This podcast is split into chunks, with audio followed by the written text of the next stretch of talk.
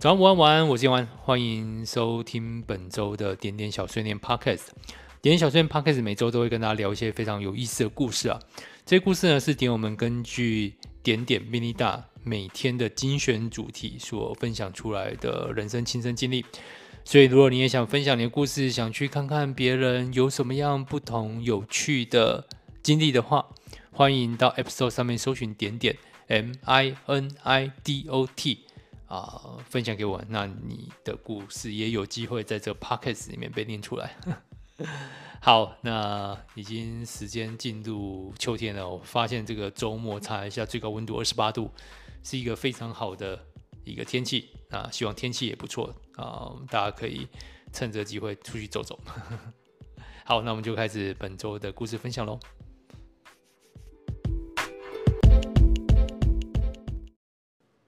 秋天到了，不知道是不是因为很常看到路上的落叶啊，那就很常有那种怀旧之情。好，所以今天来聊哪些事物会引发我的怀旧之情。首先是这位点友分享，他说书法或历史古迹吧，一口气回顾到千百年以前的那种。当然，如果是一般的怀旧之情，那就是一支冰淇淋就够了。我指的冰淇淋是伴随着广播的那种古早味冰淇淋。冰淇淋，好嚼的冰淇淋，有百香果、草莓、蚵仔、牛奶、红龙酒、喝啤，好嚼的冰淇淋。好，这个广播我大概念了五次有吧？那个最后那个龙酒、喝啤，我实在是联想不出来是哪一个台语啊。然后还有高林啊，武林吧。好，这个。嗯，这个广播啊，这个也让我想起以前真的蛮常听到的。除了嗯这个冰淇淋之外啊，有一个点友也提到，像纱窗 修理纱窗、纱门，还有很常听到那个竹竿啊，这个以前还会需要买竹竿去晒衣服。那我自己印象最深刻，或者说我一直很有兴趣，一直没有机会。去真正尝试到的这种窗边的广播卖的东西是嘎当蒜头给。我以前住的地方，那个地方大概每天的下午左右都会有那个嘎当蒜头给从窗口这样子呃晃过去，然后开始叫卖。所以我我一直都听到很多次嘎当蒜头给，嘎当蒜头给，但是从来没有吃过。后来就想说，到底嘎当蒜头粿算是怎样的料理？查了一下，就是在台湾早期农业时代的时候，呃，食物啊、医药啊，不是那么的方便去取得。那大部分生病的时候，就是以天然的药材来治病。然后嘎当秋就是茄冬树是啊、那时候很常会用的这些植物，用它来做料理呢。据说。大人吃了会这个补血固肾，小朋友吃了呢会够筋固专的大灵，所以呃 自从前以来呢都是很好的食谱啊。那个嘎当秋的叶啊，切叶啊，叶子叶子，OK。然后呃那个食谱到底是怎么做？就是将这个蒜头跟嗯茄冬树的树叶切碎。先在这个鸡的表面上抹上盐巴，等到两三个小时后入味，再用麻油去爆香它，爆香这些料放入鸡腹中，就是填到鸡的一个肚子里面。锅中呢，必须用那个盐巴铺底呢，再盖上茄冬叶，然后鸡肉就放到中间，然后剩下的麻油呢淋在鸡上面，再覆盖茄冬叶。小火慢煮哦，看来就是一度一一道非常功夫的功夫菜啊。呃，其实如果你先把呃茄冬素这个元素先去掉的话，就是一个蒜头鸡嘛。那好吃，嗯、或者说嗯、可以补充好的营养分，这是 这是嗯、绝对没问题啊。这个从它的原料就可以知道，嗯、另外就是去查说，那到到底加茄冬呢？对于这个食补啊，或者说有没有药效这件事情，嗯，查了一下，对，茄冬呢，它的根、树皮、嫩芽、叶子还有果实啊，其实是可以入药的。那这些类它身上的这些东西，可能带有某些成成分，它是可以呃消肿止痛，然后治风热喘咳等功效。所以的确就是除了补充该需要的蛋白质之外，那茄苳叶加下去可以减缓某些像是感冒症状或者身体不舒服的症状。好，这个说着说着，真的很想哪一天试试看这个嘎当蒜头鸡啊。不过现在可能是我在新竹的关系啊，真的比较少听到，所以这个嘎当蒜头鸡是比较偏闽南人的料理，也不一定。然后那种广播车也是越来越少了。好，我们再来看下一位点友的分享吧。他说：“嗯，遗憾、委屈、愤怒、难过，我偏向选择忘记任何事，暂存不够用，还有更好笑、愉悦的东西更值得储存。第一次尝试比目鱼起边肉，那种口感前所未体验，完全不知道吃了三小。”看起来跟吃起来感觉完全极端的体验，原来这是比目鱼鳍边肉的感觉。于是每每吃日料，一定会加点一份比目鱼鳍边肉。嗯，一样的感觉，却没有第一次那种惊艳。记忆有害灵魂健康，巧克力的体验也是都不一样了。对，就是第一次吃那种惊艳感，除非你中间隔很多次啦，要不然你会觉得。边际效益就越来越越小。那这个比目鱼鳍边肉啊，呃，我从来没有知道过，鳍边肉是一个可以特别用来做料理的部位。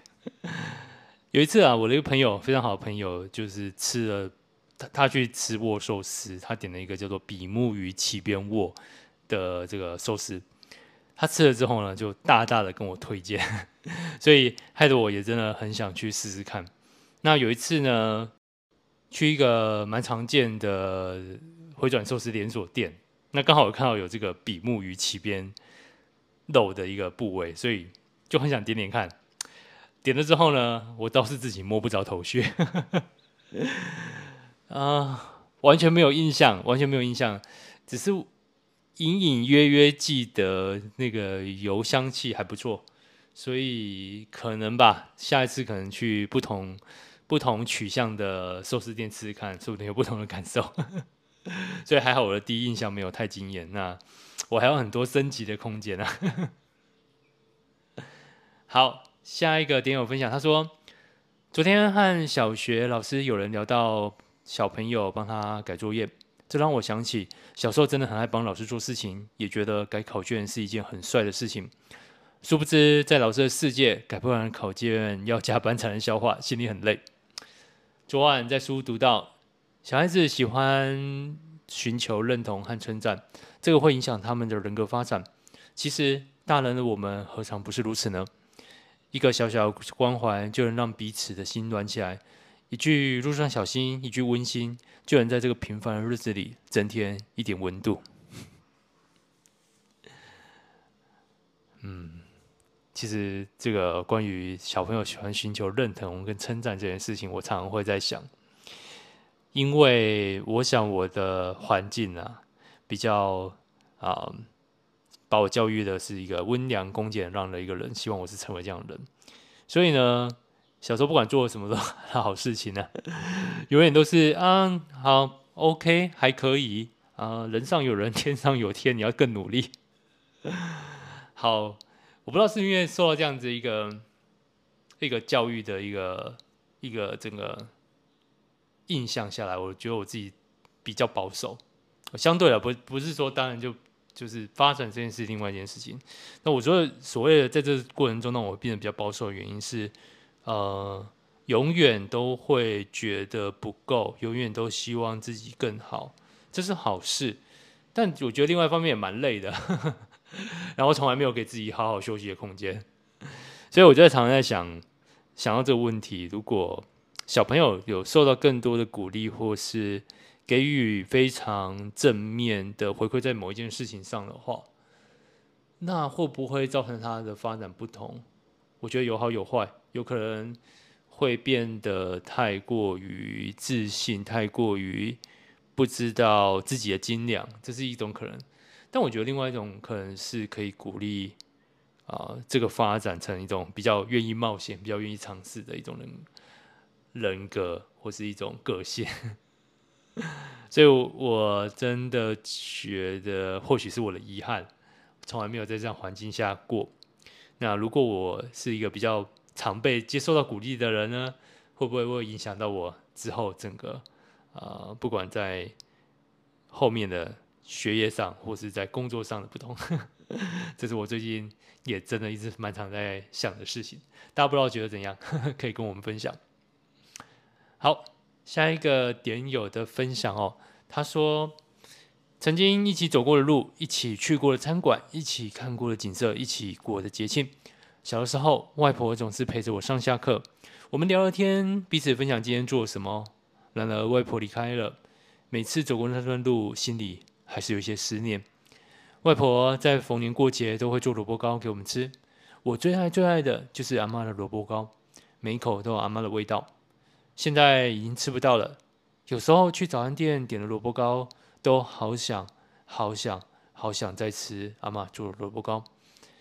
那些已经过往逝去的，虽然想念，依然无法回到过去，只能将这些情谊悄悄的放进心底，带着它继续走下去。哦，其实啊，这个做萝卜糕这件事情，它的步骤算是蛮清楚的。嗯，外婆味道可能真的有点难哦，但是可以想办法自己复刻看看。因为呃，萝卜糕基本上它的做法就是将那个 萝卜串枪，就是一一小段一小段，一小丝一小丝的，再加上米浆，就是米浆跟调味，就是非常基本的一种做法。那如果你要再更进阶的话，就可以去炒一些料或。嗯，再加上一些更丰富的，呃，像是火腿、金华火腿、中式的这种金华火腿，还有像虾米这样子。那我们家这边有一个是，呃，师承于我祖母的这个粤式萝卜糕啊。这个粤式萝卜糕大概是我祖母后来搬到广东，跟我呃爷爷认识，在那个时间点就是嫁入这个广东家庭里面开始去学的萝卜糕。那这个萝卜糕真的是，嗯，套一句我爷爷的话，就是要用料要用的好，所以可以说基本上在这个市面上成本上的考量，基本上是吃不到 这种等级的萝卜糕。不管你是再好的餐厅，或者是再好的厨师，有些料不可能加那么重。对，然后所以。基本上我觉得那个比较偏向是，诶，肉虾米的成分可能差不多跟萝卜差不多等级一样高，所以呃，跟一般的做法的差别就是中间会炒料，会炒香菇，会炒金华火腿，然后也会炒嗯那个虾米，大概是这些东西。那啊还有当然还有红葱头。那后来我妈改良，因为金华火腿嗯比较不符合。台湾人的口味啦，还有稍微改良，就改成炒那个一般的肉燥。有一次我过年回去，还跟我特别跟我妈学了这个萝卜糕的做法，是有食谱写下来，但还没有做过第二次。嗯，觉得应该要趁还有办法、还有机会的时候啊，多做一下，这样可以把这味道可以传承下来，免得以后要吃就吃不到。好，我们再看下一个点友的分享。他是这么写的：“早安，今天我只是想抒发。我知道我病了，在心理上我知道我不好，在全部的事上，我也知道我不能够去这么想。但我真的真的好想发泄我的所有。我没有办法去假装我很好，我只是一个孤寂的灵魂，我渴求自由。对不起，我真的快爆了。我真的只想拥抱一个温暖用力的拥抱，一个让我知道我好好的拥抱。”一个让我知道，原来我不是孤寂的人。嗯，好，这个，嗯，虽然不是这个主题啊，特别想念出来，只是想说，没问题，在这个点点上虽然没办法实体的抱抱啦，或者实体的陪你，但欢迎来这边出发。好，下一个点友的分享哦哦，他说他怀旧的是 One Piece，呃，One Piece 呢是一个讲述祈求世界和平的故事。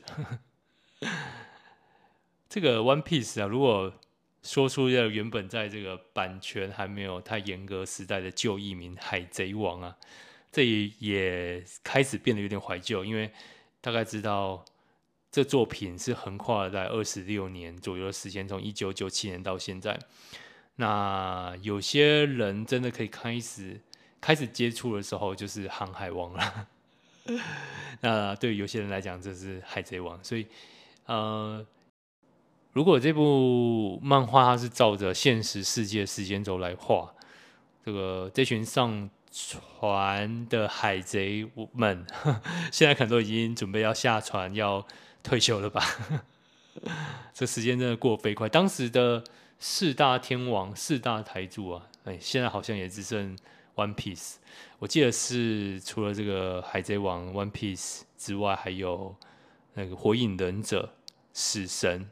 还有好像是网球王子吧，好，这个一部作品啊，可以持续那么久，真的是一件不容易的事情。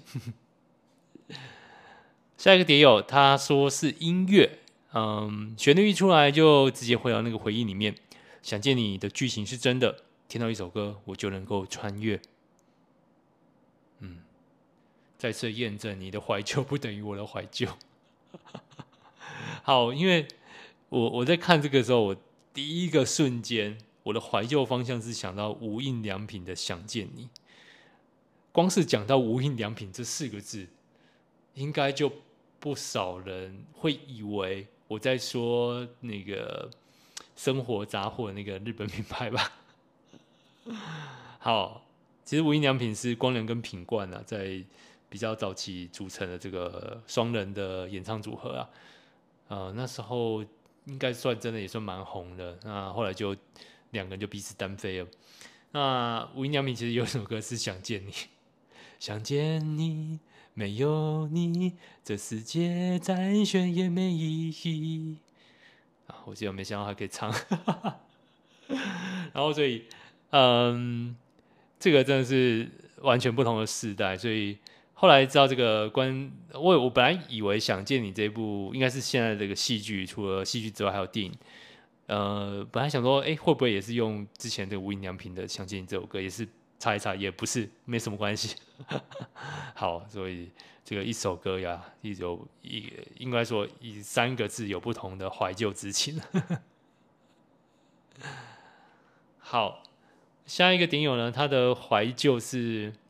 机动战士钢弹，八零到九零年代的电影，M 十六步枪的固定提把，M 八一丛林迷彩战斗服，呃，录音带 Walkman，手提 Boombox 音响，DW 五六零零电子表，一次性抛弃式的相机，玉龙 BBQ，黑松吉利果，啊、这个蛮多都是蛮有怀旧之情的。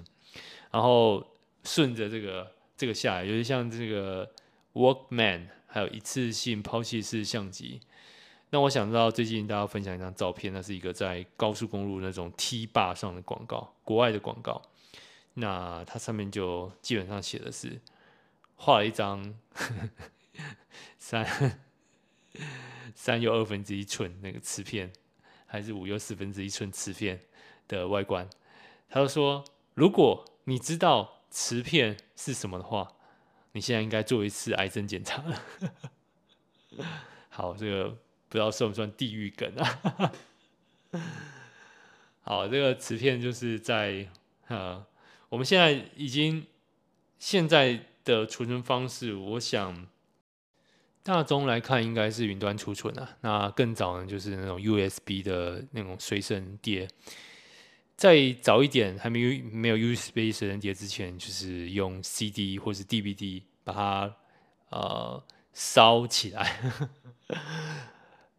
在那之前呢，呃，最早的这种可以就是随时带来带去的储存方式呢，也要回到了那个磁片。那磁片有两种，一种是比较大张一点的，五又四分之一寸，它的外观是软软的。然后接下来还有一个比较小张一点，但是容量也比较高，三又二分之一寸的，嗯，那种小小的，然后硬硬的外壳。那那时候其实也因为因为这些碟片它外面的外观啊，大概做蛮多不同的变化，其实蛮有趣的，有不同的颜色，然后有时候摆在一起是蛮舒压的。好，所以你有听得懂我在聊什么东西的时候，我们应该认真的那个考虑一下那个广告跟我们想传达的讯息。如果你知道磁碟片是什么东西的话，应该开始要计划做一次 癌症检查了。下一位点友的分享，他的怀旧之物呢是明信片和信件盒，周杰伦的老情歌，藤井树和痞子蔡早期的小说。写这些的时候，我好像又老了。痞子蔡，痞子蔡，那个第一次亲密接触，轻舞飞扬，这个我印象非常深刻啊、那个时候是应该台湾算是不知道算不算是第一个网络小说，但可以确定的是第一个网络小说并且爆红的一部啊。第一次亲密接触，我那时候印象非常深刻的是，我们看的那个版本 是啊，同学，高中同学。在 BBS 上面直接印内容印下来，一页一页一页一页印下来，在这个高中这个班上啊、呃，男生之间疯传的小说啊、呃，那个就 A 四纸印出来，所以翻都翻到快烂掉，那就很有很有很有很特别的感觉。那我记得我后面看完，大概因为大家传阅的关系，也不能够就是算是啊、非常热门的一个。一一一个那时候大家抒发那种压力的一种读物啦，那那时候也不能够看太久，所以没有办法把整部看完。所以我后来有再去呃书店里面把第一次亲密接触用书籍的方式看完，可我觉得感觉就差很多，因为那时候第一次看那个版本是透就是完全复印那个 BBS 上的内容，包含上面那个标题啊，包含。包含他的那个时间啊，所以你你看的时候感觉说哦，好像是真的故事的感觉，好像是真的故事在分享。所以那种后来印到书上，那个那个重新编辑过，然后甚至还有加一些插画，那个感觉差蛮多的。所以我记得那时候大家反而很很常会去讨论的，就是到底这个故事的真实性是什么，然后都很倾向是一个人单纯自己身旁的一个分享。所以嗯。这个真的让又又让我想起那个那个那一本，呃，用 A4 纸印出来，用简单的订书机订，然后在一个高中高三大家压力非常大的状况的班级里面，被翻都翻到烂的一个第一次亲密接触。好，我们再看下一个点友的分享哦。刚刚其实有讲到这个周杰伦，那有一个人有提到周杰伦那些歌啊，像是。半岛铁盒、回到过去、轨迹、退后等等，嗯，这个，呃，这些歌真的是蛮能够怀旧的，因为你都没有提到像《Mojito》啊、说好了不哭啊、不爱我就拉倒之类的新歌。好啦，也是歌手也能够撑够久才有歌是新的，然后有些歌是可以，嗯，可以比较怀旧的。好。下一个点友，他说他的怀旧之物是记账本。啊，原来那时候我那么快乐啊。啊，原来这个玩偶是那时候买的。啊，原来这个餐厅我们吃过这么多次。啊，原来原来我和同一个人度过那么多个日日月月啊，我觉得记账本真的是一种很很隐晦，或是说有特殊密码的日记。我大概从国中开始有自己的压岁钱后，就有一个会买一些笔记本在上面随便画线，开始记着自己一些花费，所以这个习惯一直到了大概研究所左右都还有。所以有时候回去看那些记账本，虽然我没有在国中的时候或高中的时候写日记，可是看这些记账本，反而是一种。大概可以摸索出那时候的兴趣啦，或者那时候甚至有点小小罪恶的事情，就是一些自己想娱乐的一些花费，所以到这也挺有趣的。所以可能记账本也是一种另外一种形式的日记吧。好，我们再看下一个点友的分享哦。他说，前几天我路过我们学校的某间教室，突然闻到一股熟悉的气味，那是木板地、食物、霉菌以及许多人脚汗臭混杂在一起的味道。国小的时候，我带的安亲班好像就有这个味道。还记得之前很讨厌去安亲班，除了要被逼着写作业，还要写一堆国语、数学、评量等等。如果遇到期中考、期末考周，还得被留到很晚才能够回家。而且那边有很多混帮派的小孩，随随便便就被威胁要闹人。可能是因为最近在国小实习的关系吧，很多被我封尘多年的记忆就会涌上心头。好，这个我以为你的怀旧之物是混杂的味道，嗯，不过我觉得那个小帮派、小帮派的小孩，这个呃，好像对你的影响还比较大一点。好，那我们今天所有的分享呢，就到这边。呃，如果大家也喜欢这个这样子聊聊天的节目的话，欢迎到 Apple Podcast、Google Podcast、Spotify 还有 KKBOX 上面追踪我们。另外，其实，在 YouTube 上面也有，所以如果你想换到 YouTube 上面去的话，啊、呃，非常欢迎收音点点也都可以找得到。有一个很大原因是因为 Google Podcast 今年底就要收了，之后就是到 YouTube 那边。那反正我刚好在 YouTube 分享多年了，所以倒是也没关系，可以继续在那边听。好，那也拜托大家，呃，如果觉得这个讲讲话的 Podcast 有用的话，可以帮你度过一些空白的时间，想听人讲讲话的话，欢迎分享给你朋友。那今天故事就先分享到这边。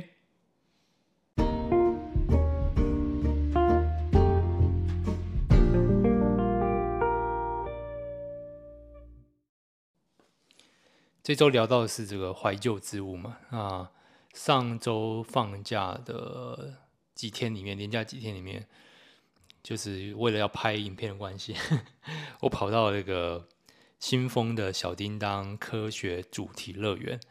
我怎么记得它以前好像叫什么小叮当科学园区之类的？那嗯，它的怀旧真的是蛮厉害的怀旧，因为其实里面很多的设施。我可以说，就是大概已经在那边三十年，整整三十年。那当然，很多包装的方式会有点改变了。就我印象最深刻的是它的那个倾斜屋。我印象中，当初进到倾斜屋就是一个比较空空的一个地方，让大家头昏眼花，就这样子。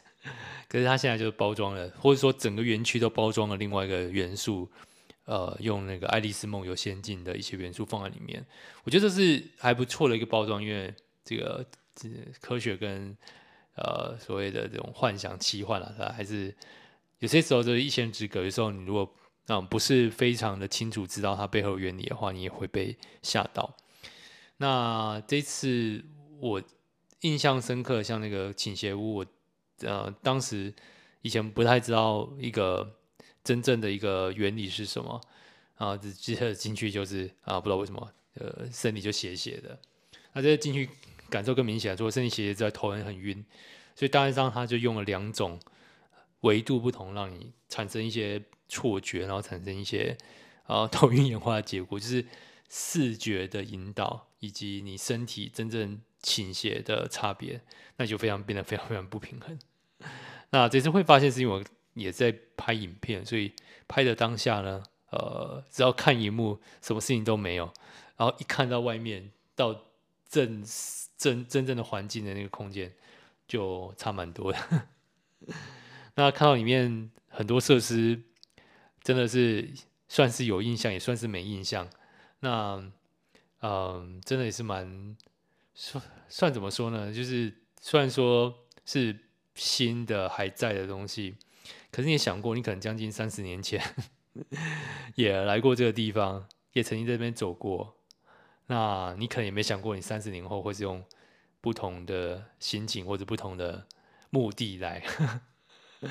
对，所以算是一个蛮有趣的一个行程。对，所以如果大家哎，对这个不知道假日要去哪里，我倒觉得走一走不错。小叮当科学主题乐园，好，详细如果有兴趣的话，可以去看我的 YouTube channel，那里面有那一天拍的一些小小的一些小发现。好了，那这周就先到这边，祝大家都好梦，晚安。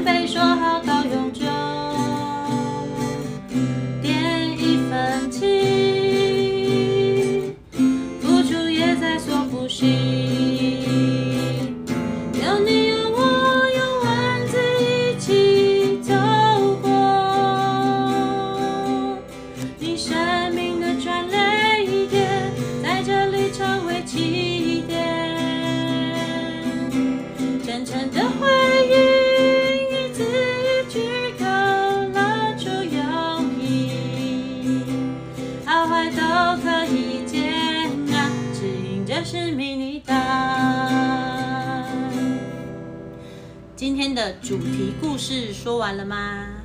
还有小碎念可以碎碎念啦。